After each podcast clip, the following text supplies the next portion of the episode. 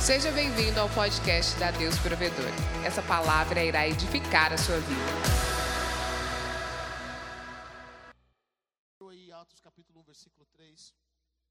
Diz o seguinte: Depois de sua morte, Jesus apareceu a eles e lhes deu muitas provas convincentes de que estava vivo.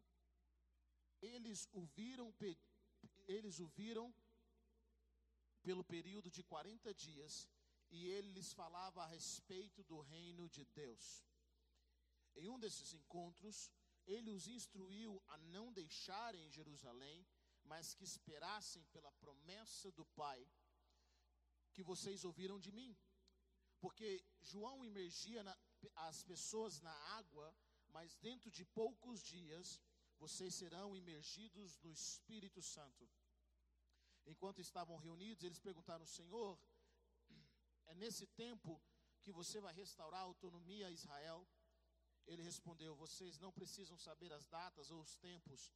O Pai os mantém sob sua autoridade, mas receberão poder quando o Espírito Santo descer sobre vocês e serão minhas testemunhas em Jerusalém, em toda a região da Judéia e Samaria, na verdade, até os confins da terra. Abra sobre comigo também em Atos capítulo 2, versículo capítulo 2, mais um capítulo à frente. Diz o seguinte: na festa de Pentecostes, chegou a festa de Pentecostes, os crentes estavam todos reunidos em um só lugar. Repentinamente veio do céu um som como de um vento muito forte e encheu toda a casa na qual estavam sentados. Aos, a seguir, viram que pareciam línguas de fogo que se separaram e pousaram sobre cada um deles. Todos ficaram cheios do Espírito Santo e começaram a falar línguas diferentes, conforme o Espírito os capacitava a falar. Estavam em Jerusalém judeus religiosos de todas as nações, debaixo do céu. Quando eles ouviram um som, juntou-se uma multidão.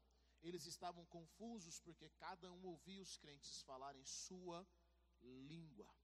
Amém? Glória a Deus. Aleluia. Infelizmente nós nós não entendemos a função do Espírito Santo e a grande promessa de Deus sobre as nossas vidas, que é o Espírito Santo.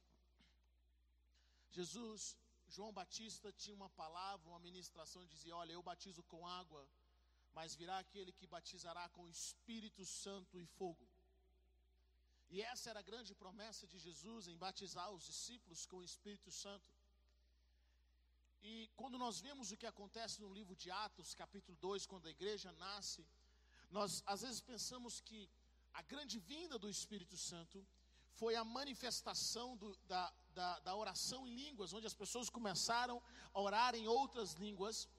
E nós pensamos que essa é a grande manifestação do Espírito Santo, mas na realidade esse foi o sinal da vinda do Espírito Santo, onde eles tiveram línguas, em algumas traduções dizem, repartidas como fogo.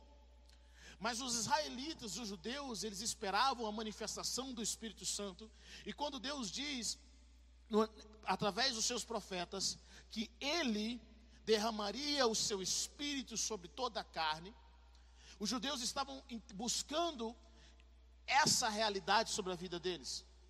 Então, o que é o derramar do Espírito sobre as nossas vidas?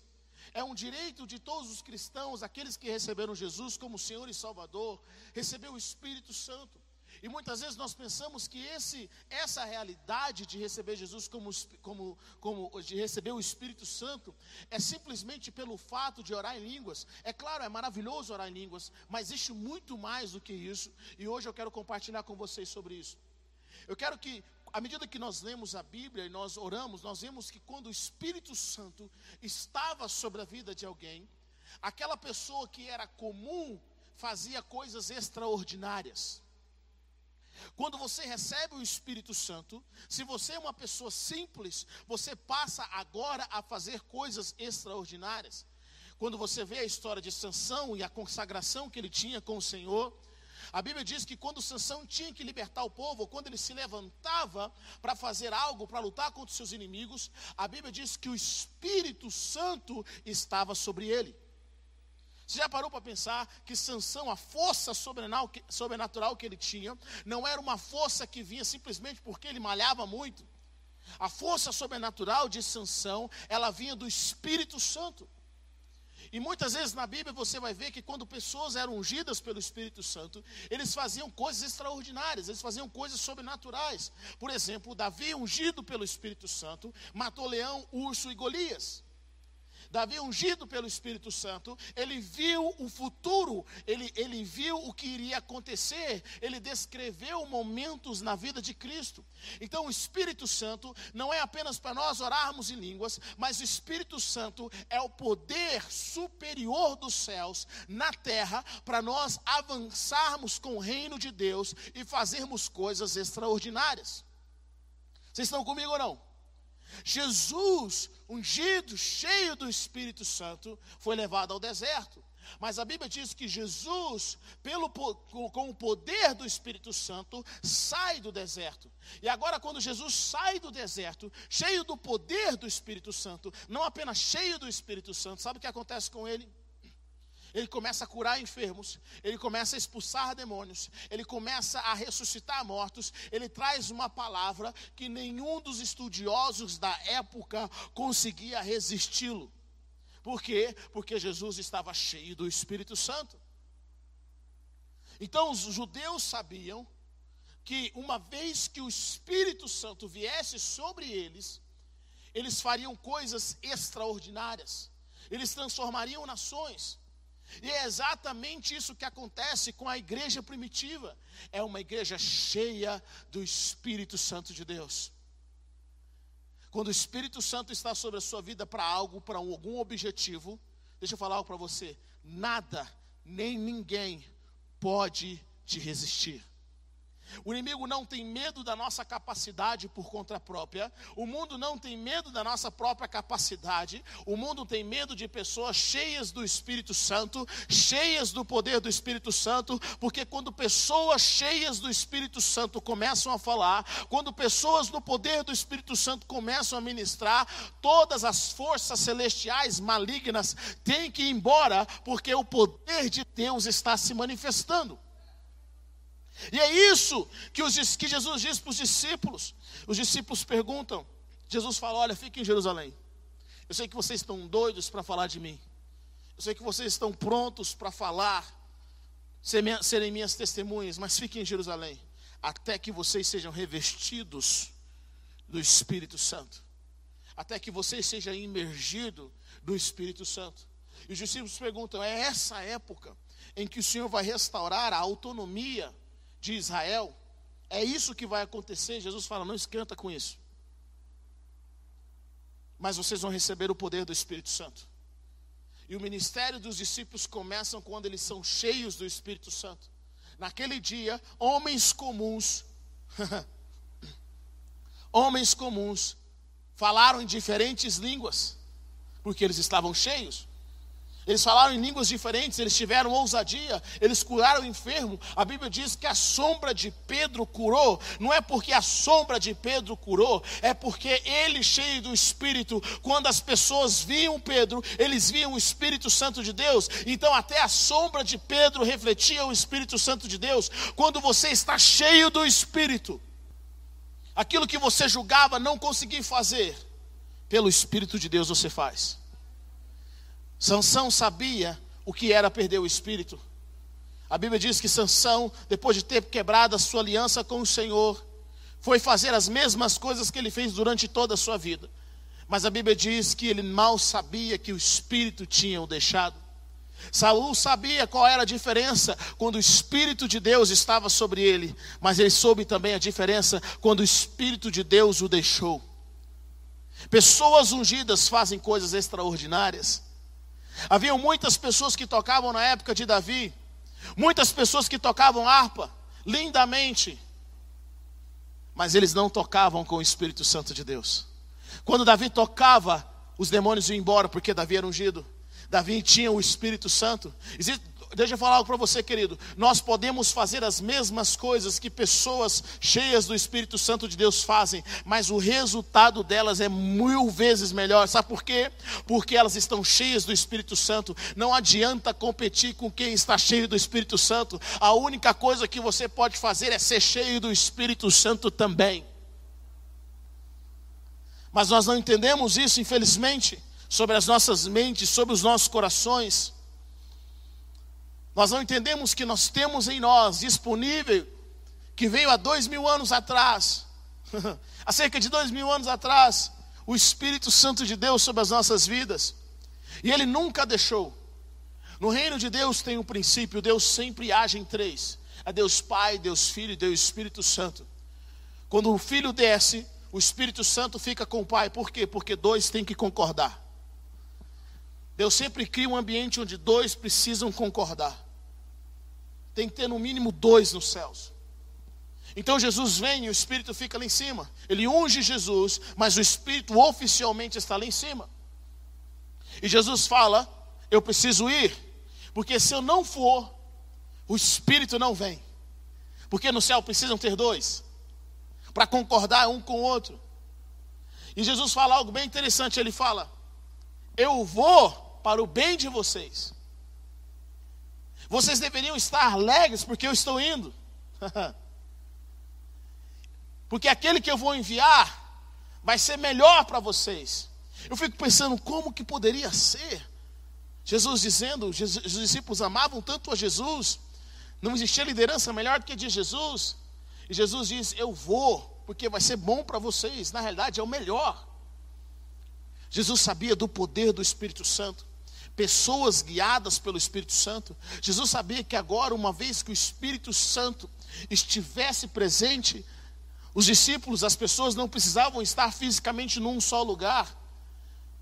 Nem Jesus precisava estar por perto, porque agora ele estava em todos os lugares. E ele poderia operar coisas grandiosas através do Espírito Santo. Felipe é transladado. Você já parou para pensar nisso? Ele desafia as leis da física, porque ele estava cheio do Espírito Santo, cheio da presença de Deus. E abre qual que é um dos objetivos do Espírito Santo? Trazer libertação. Eu venho meditando sobre isso, sobre a importância de sermos livres. E eu tenho orado sobre, sobre, sobre essa liberdade. Existem alguns conceitos que nós temos que são conceitos assim, como eu posso dizer, existem algumas palavras que todos nós gostamos, mas nós não sabemos ao certo o que significa.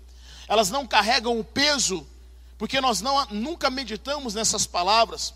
Palavras como amor, palavras como liberdade, palavras como sabedoria, palavras como, como, é, é, é, como cura, como saúde. Nós não meditamos nessas palavras. E é interessante observar que no nosso meio, no nosso tempo atual, na realidade, de tempos em tempos, o mundo tenta trazer novas definições para certas palavras. Por exemplo, a palavra amor. Nós hoje ouvimos muito sobre o amor, mas será que nós entendemos o poder do amor, a aplicabilidade do amor, o que é o amor de fato, como o amor muda as pessoas? Será que, nós, será que o que nós sentimos é amor mesmo? Muitas pessoas não sabem que, o que elas sentem, elas, é, elas pensam que é amor, mas não é amor. Mas a Bíblia está trazendo a definição do que é amor. Então, quando você começa a meditar sobre o que é o verdadeiro amor, de acordo com a palavra de Deus, aquilo cria força dentro de você, os seus conceitos mudam e, todo, todo o sistema de abuso contra a sua vida começa a ser quebrado. Quantas pessoas estão sendo abusadas e elas estão aceitando o abuso em nome do amor? Quantas pessoas estão sendo oprimidas e elas estão aceitando a opressão em nome da liberdade, porque elas não entendem o que é liberdade, elas não compreendem, elas não têm a, a, revelação completa, ou uma revelação maior do poder da liberdade, ou de como aquilo pode influenciar a vida dela e a família dela. E por não ter esse entendimento, nós aceitamos a definição de outras pessoas. E deixa eu falar algo para você, querido. Na maioria das vezes são definições que foram criadas para nos escravizar. Foram definições que foram criadas para nos tirar de casa. Quantos filhos quebraram aliança com seus pais em nome da liberdade? Quantas pessoas entraram em rebeldia em nome da ousadia? Porque pensam que ser rebelde é ser ousado. Por quê? Porque eles entendem errado o conceito daquela palavra. E às vezes o inimigo não vai mudar a palavra, ele vai mudar o significado dela. Tem algumas palavras que hoje nós utilizamos, que, na, que se você utilizasse há, há 100 anos atrás, essas palavras não têm o mesmo significado que hoje, porque os, a semântica das palavras ela muda, elas mudam. Mas sabe o que acontece? O Senhor quer restaurar em nós primeiro o nosso vocabulário. Eu acho interessante, é um dos sinais da vinda do Espírito Santo, o som. Eles começam a orar em novas línguas. Uma das coisas que o Senhor começa a restaurar a nossa vida é a forma como nós falamos, é a semântica correta do reino de Deus que as palavras carregam. O Senhor começa a mudar o nosso vocabulário e Ele começa a colocar na nossa boca as palavras corretas com o significado correto. E o Senhor começa a trazer sobre nós um novo entendimento é por isso que a Bíblia diz que para nós experimentarmos a boa, perfeita e agradável vontade de Deus, é, é, necessário ter a renovação do nosso entendimento. A palavra re é voltar, é fazer de novo. Então, quando a palavra de Deus fala renovar, é, eu vou trazer a originalidade, a forma como vocês deveriam pensar. E a função do Espírito Santo, uma das funções do Espírito Santo, é trazer essa liberdade. Jesus começa a nos ensinar sobre ser livres, sobre viver a verdadeira liberdade. Mas ele não faz de fora para dentro, ele faz de dentro para fora. É por isso que ele diz que se o filho vos libertar, verdadeiramente sereis livres. O povo de Israel estava sob o domínio romano, ele estava sob a autonomia romana.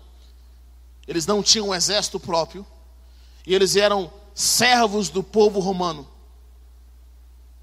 não era como o Egito, mas não era liberto. E sabe o que eu observo?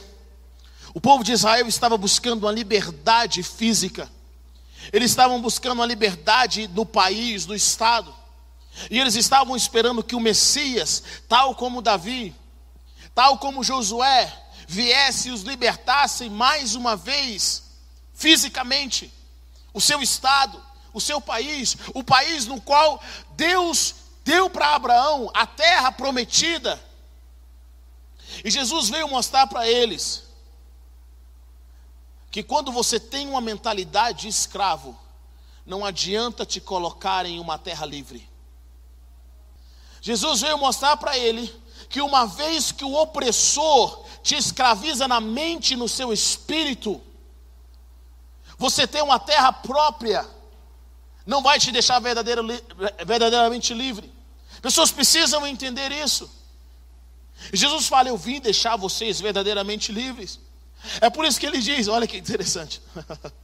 Ele diz o seguinte: Quando te baterem numa face, oferece a outra. O que, que você está dizendo com isso? Você está dizendo para o seu opressor: Você pode ser mais forte que eu, mas você não pode escravizar a minha alma. Na minha Bíblia diz: quando um soldado romano te forçar a caminhar uma milha, caminha duas. Você está dizendo para o seu opressor: você jamais vai ter a minha alma. Eu sou livre de dentro para fora. Quantas pessoas hoje estão presas, não fisicamente, mas estão presas economicamente? A escravidão mudou. O sistema de escravidão mudou, queridos. Pessoas presas economicamente, pessoas presas emocionalmente, pessoas presas, oprimidas espiritualmente. O nível de escravidão mudou, não é físico, mas ele é mental. E o objetivo do opressor é prender a nossa mente. O objetivo do opressor é fazer com que você seja tão escravo na sua alma, que ainda que ele te dê a carta de euforia, você vai sempre voltar, porque você nunca é livre de fato. E Jesus diz algo bem interessante: ele fala, se o filho, mas se o filho vos libertar, sereis verdadeiramente livre. Porque eu não liberto de fora para dentro, eu liberto de dentro para fora. Quantas vezes Deus livrou Israel da mão dos inimigos?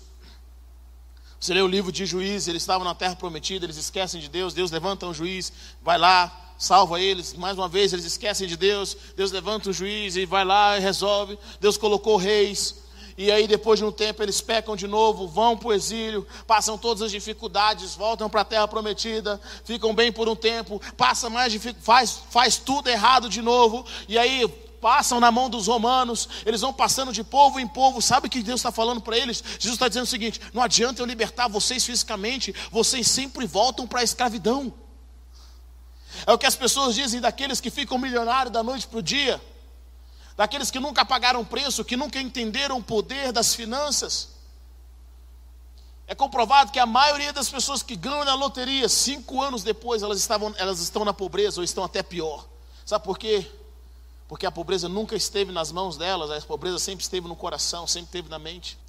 O apóstolo Paulo nos ensina dizendo que ele deixa eu falar uma coisa para vocês: vocês não devem mais nada para o pecado, vocês não devem mais nada para o diabo, vocês não devem nada para a carne, vocês são livres de fato, porque vocês têm o Espírito Santo, e aonde está o Espírito, aí tem liberdade. Onde tem o Espírito, vocês conseguem realmente alcançar liberdade. O Espírito Santo de Deus é enviado para mostrar para nós que nós somos verdadeiramente livres. O Espírito Santo é enviado para gerar em nós algo sobrenatural que nós não tínhamos antes.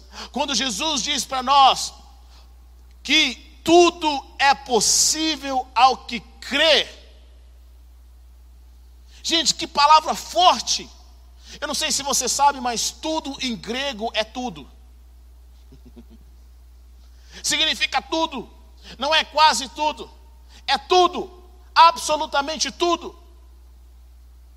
Quando nós entendemos isso, nós começamos a ver a nossa vida sem limite. E os limites que nós temos são os limites que foram impostos na nossa mente. Eu acho interessante, uma das histórias que eu sempre medito é: meu pai cresceu num ambiente muito pobre. E junto com seus irmãos, na família do meu pai são, eram 18 irmãos, 15 originais e 3 de criação. E eles cresceram nesse ambiente muito pobre. E Deus foi abençoando, foi direcionando. Eu lembro alguns anos atrás, cerca do ano de 2000, minha avó veio nos visitar. E quando ela chegou para nos visitar, ela estava prestes a ir embora. Meu pai, ele começa, ele fala: Mãe, eu quero, é, eu quero, eu quero honrar a sua vida, eu quero pagar uma passagem de avião para você ir de volta para o Rio de Janeiro. Eles, a família dele é do Rio de Janeiro. E ela falou: Meu filho, eu tenho medo de voar de avião, então, eu, eu, meu pai, então tudo bem, eu pago o melhor ônibus para você. Meu pai pagou o melhor ônibus para ela com ar condicionado. E eu nunca esqueço. Meu pai falou assim: Olha Mãe, como você vai no melhor ônibus, eu vou te dar dinheiro. Você não precisa levar muita coisa. Você não precisa levar nada para comer. Eu vou te dar dinheiro. O ônibus vai parar em alguns lugares e você senta e come. Toma um café da manhã, você almoça, você janta. O dinheiro que você tenha vai ser suficiente. Bom, se você cresceu numa família que, tem, que vive em escassez, uma família que vive em escassez, quando ela vai viajar, o que, que ela faz? Ela arruma toda a farofa é ou não é? Eu lembro que quando eu era pequeno, nós íamos viajar para o Rio de Janeiro, nosso carro, meu pai enchia o carro de skinny. Era skinny para todo lado. Eu lembro que era skinny Jaó. Você que é de Goiânia sabe o que eu estou dizendo. E nós enchemos esse carro por quê? Para não parar em posto nenhum, só parar para abastecer, você está com a barriga cheia de skinny. Querido, eu acho que a gente tinha skinny até perto de São Paulo, quando a gente ia comendo skinny daqui até lá. Levantava 5 horas da manhã e meu pai corria. E sabe de uma coisa? Eu lembro nesse dia como se fosse, como se fosse ontem. Eu estava lavando louças como um bom filho que eu sou. E meu pai lá conversando com a minha avó, colocou o dinheiro no bolso dela, tranquilamente. Aqui, minha mãe, você vai, você vai nesse ônibus com ar condicionado, eu acho que é um ônibus leito, um ônibus chique, você vai amar. Para quem está acostumado a viajar de frescão. E aí minha avó falou assim, meu filho, é, eu, eu tudo obrigado pelo dinheiro, estou feliz, mas eu quero levar um frango assado. uma farofa, porque vai que eu passo fome. Falou assim, meu pai falou assim, minha mãe, você não entendeu. Você não precisa levar frango assado. Como é que você vai abrir um frango assado num ônibus fechado, de ar condicionado? Vai, vai inundar um ônibus, você vai ter que aquela farofa voando. Você não precisa mais disso, você tem dinheiro, mais do que suficiente. Ela falou: Não, mas eu quero levar, mãe, eu não vou pagar para você levar um, um frango assado. Vai ficar ruim, vai queimar o filme. Meu filho, eu quero. Eu lembro nesse dia que meu pai falava que não, ela falava que sim, ela nunca esqueço disso. Ela pegou, olhou para meu pai e falou assim: Você acha que você é pastor? Que você é pai de família? Que você é marido, que eu ainda não te bato? E ela partiu para bater meu pai. Meu pai, esperto do jeito que é, ele já correu, foi embora. E eu lá na cozinha falei assim: Vó, é a sua chance, vó. Faz isso mesmo.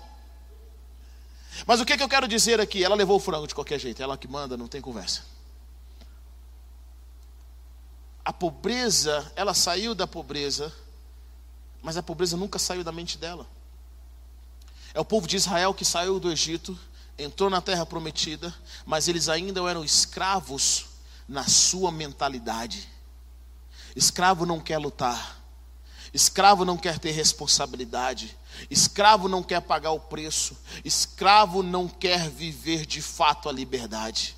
Olha que interessante, Deus estava levando o povo para a terra prometida, eles não tinham que lutar nada, só tinham que caminhar com Deus pelo deserto, eles estavam com saudade da cebola do Egito. Porque o primeiro passo da libertação foi só o físico.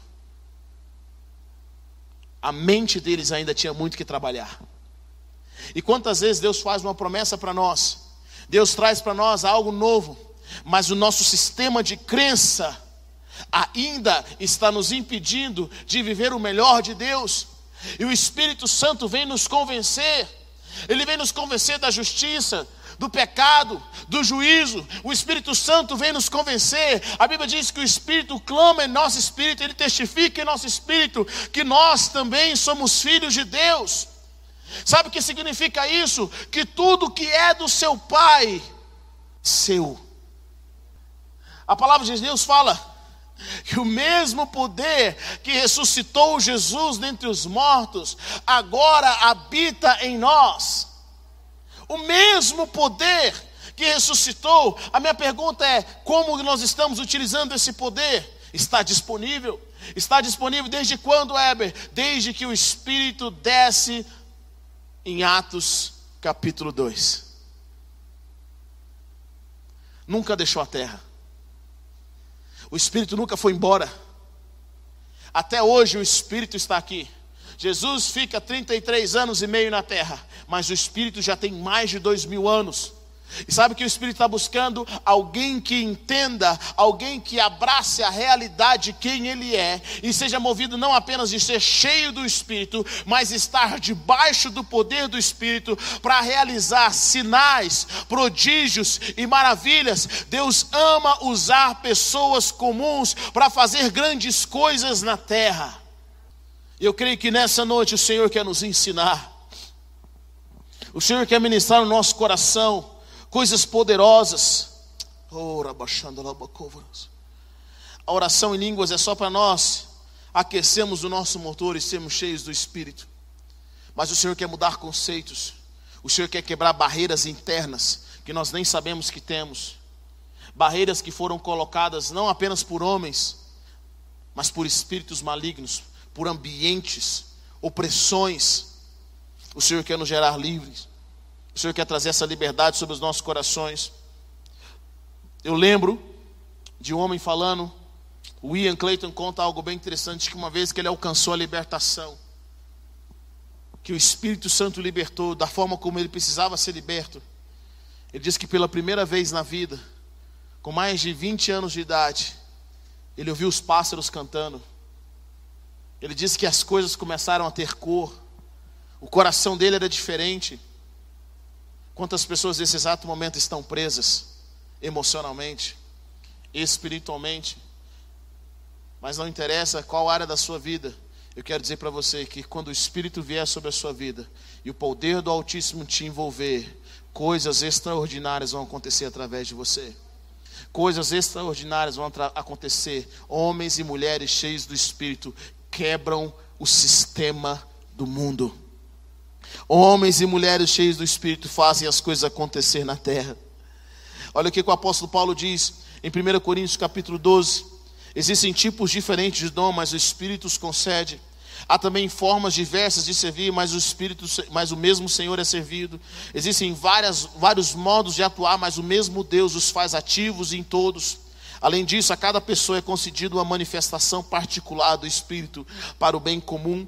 Versículo 8 ele diz: a uma, a, uma, a uma, mediante o Espírito é dada a palavra de sabedoria, a outra a palavra de conhecimento, de acordo com o mesmo Espírito, a outra fé pelo mesmo Espírito, a outra dons de curar pelo único Espírito a outra realização de milagres, a outra profecia, a outra habilidade de julgar espíritos, a outra capacidade de falar em tipos diferentes de línguas, e a outra a capacidade ou habilidade de interpretar línguas. Deus tem para você, o Espírito Santo tem coisas extraordinárias para a sua vida.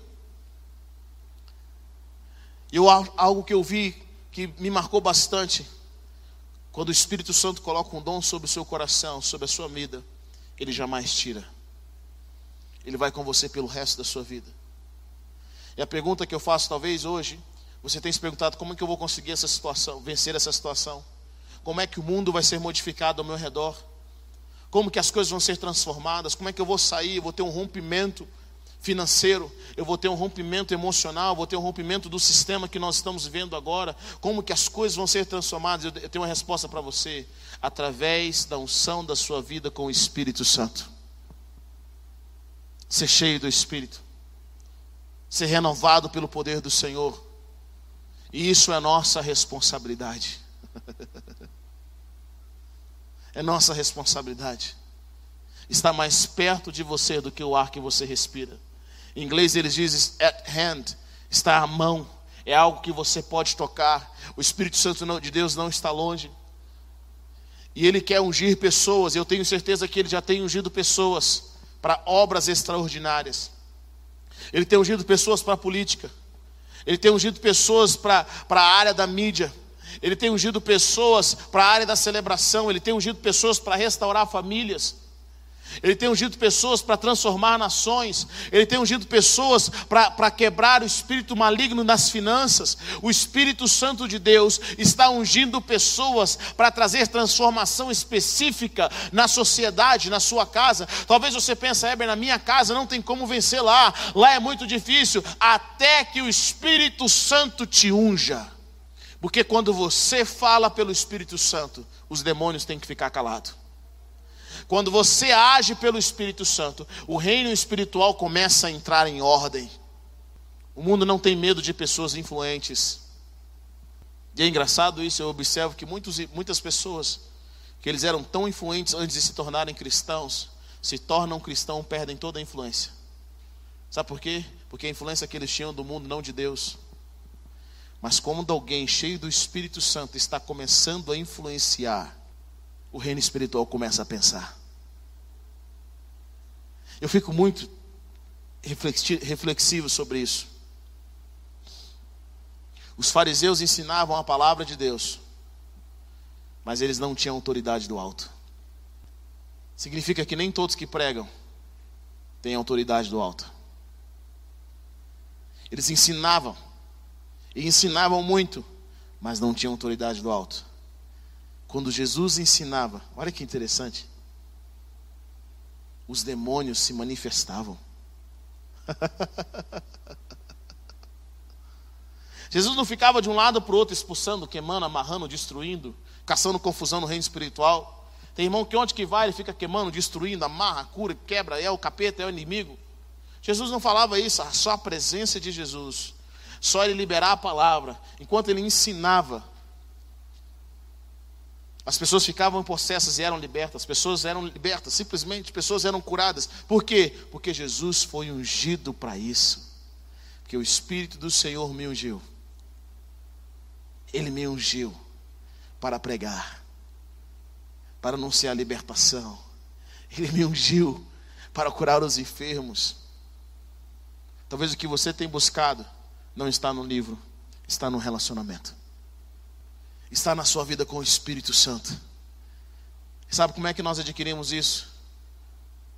Como a igreja primitiva adquiriu: orando. Orando.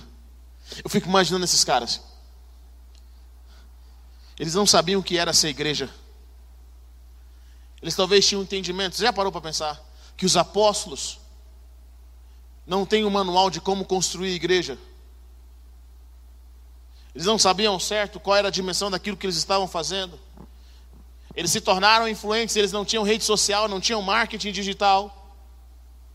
Não tinha alguém para promover, para eles ficarem famosos.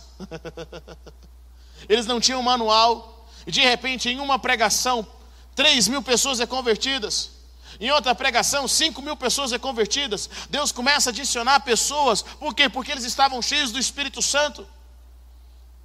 Eles estavam vivendo um momento de transição muito sério. Era um momento de transição do, do Antigo para o Novo Testamento.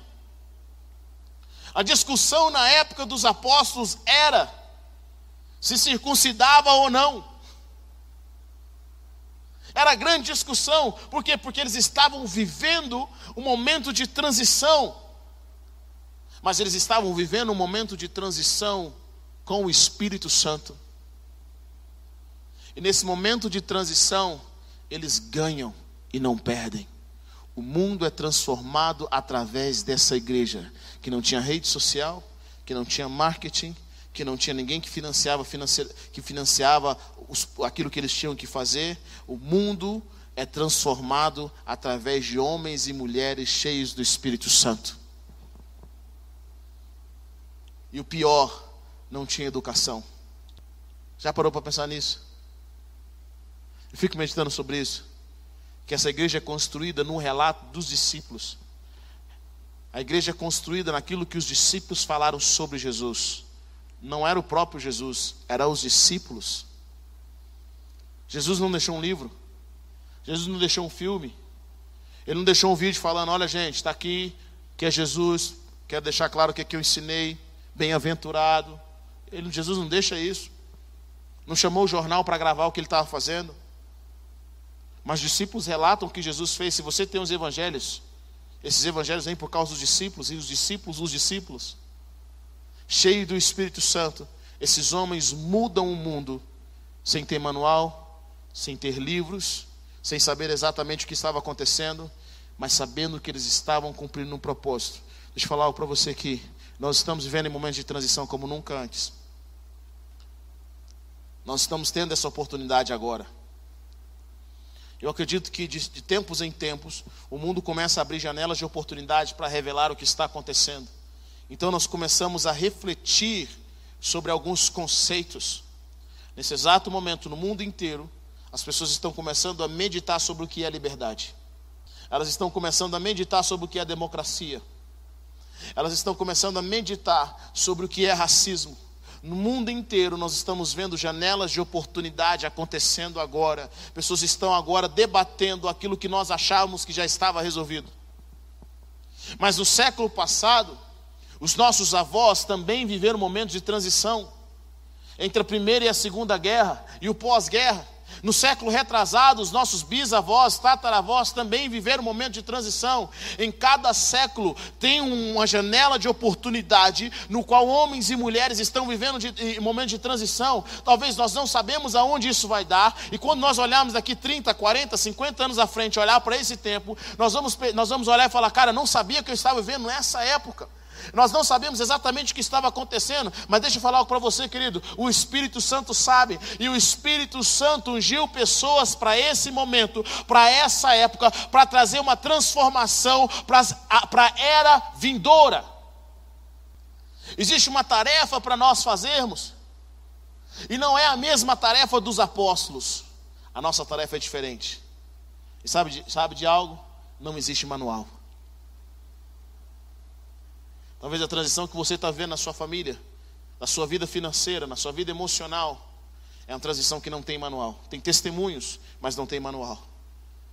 Mas se você foi ungido para isso, eu quero dizer para você, só fica firme. Porque a única guerra que você perde é a guerra na qual você não aparece. Só permaneça. Eu lembro que uma vez nós tínhamos um trabalho evangelístico na escola, foi uma oportunidade. A professora, a professora pediu, falou: Olha, eu quero que vocês, cada grupo aqui na escola, apresente um, um projeto, um tema livre. Eu quero que vocês façam uma apresentação. Isso foi a nível de sala de aula. E eu lembro que naquele dia eu e alguns amigos cristãos falando, cara, vamos aproveitar para nós falarmos de Jesus aqui. Eu ia trazer uma pequena palavra. Meu amigo na época, recém-convertido, ia contar o testemunho. Quem conheceu ele há anos atrás sabia quem ele era. E agora ele tinha se convertido mesmo, o homem virou crente. E eu, esses dois amigos. Eu lembro que na apresentação antes da nossa, foi uma apresentação que todo mundo gostou, era uma apresentação mundana, maravilhosa. E a gente assim, Senhor, tem misericórdia da nossa vida, como é que a gente vai mudar a atmosfera aqui agora? O pessoal vai criticar a gente. Algumas pessoas falam sobre os cristãos, sobre o cristão ser racista, sobre o cristão ter preconceito. Deixa eu falar uma coisa para você, querido. Ninguém sofreu mais retaliação do que crente. Quem cresceu como crente sabe o que eu estou falando. Eu digo para as pessoas isso, querido, eu cresci como crente, negro, filho de pastor e pobre. Meu pai, quando se converte, vindo de uma família de umbanda, meu avô fala para ele: Eu queria que você fosse tudo, até ladrão, menos crente. Imagine o que é você crescer num ambiente onde as pessoas zoam. você o tempo todo. É por isso que muitos crentes na sala de aula têm vergonha de falar que é crente. Muitos crentes dentro do trabalho têm vergonha de falar que é crente. Sabe por que eles têm vergonha? Não é por causa de pastores que fazem coisa errada. É porque o mundo sempre odiou crente, eles sempre zombaram de crente. Então a gente sabe o que é ser minoria. Nós sabemos o que é. Sabemos o que é ser zoado. Acredite, eu sei. Eu sei que é crescer ouvindo falar que meu pai é ladrão. Eu sei o que é crescer tirando todo tipo. Então nós estávamos nesse dia com como que nós vamos, todo aquele peso em reconhecer, as pessoas sabiam que a gente era crente, porque a gente não falava certas coisas, mas como a gente agora ia demonstrar isso, sem ser, é, é, como eu posso dizer, zombado na sala de aula. Eu lembro que naquele dia, a atmosfera estava toda para o mal, mas no momento em que nós pegamos o microfone, parece que o reino espiritual mudou. E a atmosfera gerou um quebrantamento, nós começamos a trazer a palavra, eu lembro que nós colocamos Ludmila Feber na sala de aula, e aí a presença de Deus veio imediatamente, instantaneamente. E as pessoas que há poucos segundos riam, estavam se divertindo. Naquele exato momento, o espírito de arrependimento, de transformação começou a entrar no coração deles. E aqueles que mais zombavam da gente, começaram a chorar dentro da sala de aula e começaram a revelar que precisavam, precisavam ser curados da depressão, precisavam revelar que precisavam ser libertos, que tinham pensamentos suicidas e que precisavam de oração. Naquele exato momento, Deus simplesmente mudou a atmosfera. A apresentação foi tão interessante, foi tão poderosa, que a professora falou para a gente o seguinte. Eu nunca esqueci isso no meu segundo ano colegial. Ela falou o seguinte: Olha, vocês têm que sair da sala de aula, eu quero fazer algo para a escola inteira. Aí eu falei: Você tem certeza? Ela tenho. E nós topamos, porque nós amamos a Cristo. Mas uma coisa é na sala, outra coisa é para a escola inteira. E naquele dia, eu lembro que a, sala, a escola lotada, pessoas estavam lá, nos, pessoas estavam lá, e antes da nossa apresentação, teve uma, uma apresentação carnal maravilhosa para a escola. Era uma coisa que não tinha nada a ver com a gente, mas absolutamente nada, nem para dar uma introdução. Eu lembro que eu estava no muro de trás, ouvindo e orando, eu com aquele meu grupo ali orando para testemunhar. E nós estávamos orando, querido, deixa eu falar uma coisa para você. Eu senti o inferno falando: vai embora, você não vai dar certo aqui. Alguém já passou por isso antes de ter alguma vitória? Que você sente todo aquele peso no seu rosto, que fala assim: você não vai, dar, vai embora, você nunca vai dar certo aqui. Eles vão rir de você. Você vai ser zoado pelo resto da sua escola aqui. Vai embora. Cara, eu senti a opressão tão forte a nível de escola, como se a potestade da escola, daquela região, tivesse olhando na minha cara falando: você tem que ir embora, fala que você está passando mal, fala que você não está bem. E cara, eu comecei a tremer, eu tremia, eu comecei a tremer e eu falei: Senhor, Deus tem misericórdia. E a vontade de ir embora, a vontade de ir embora era muito grande. Até que chegou a nossa hora. Querido, meu coração, eu já tinha, eu tinha perdido a cor. Eu e os meus amigos tínhamos perdido a cor. Eu cheguei lá branco. Mas quando eu peguei o microfone, quando eu peguei o microfone, imediatamente, eu não precisei orar, a atmosfera foi transformada.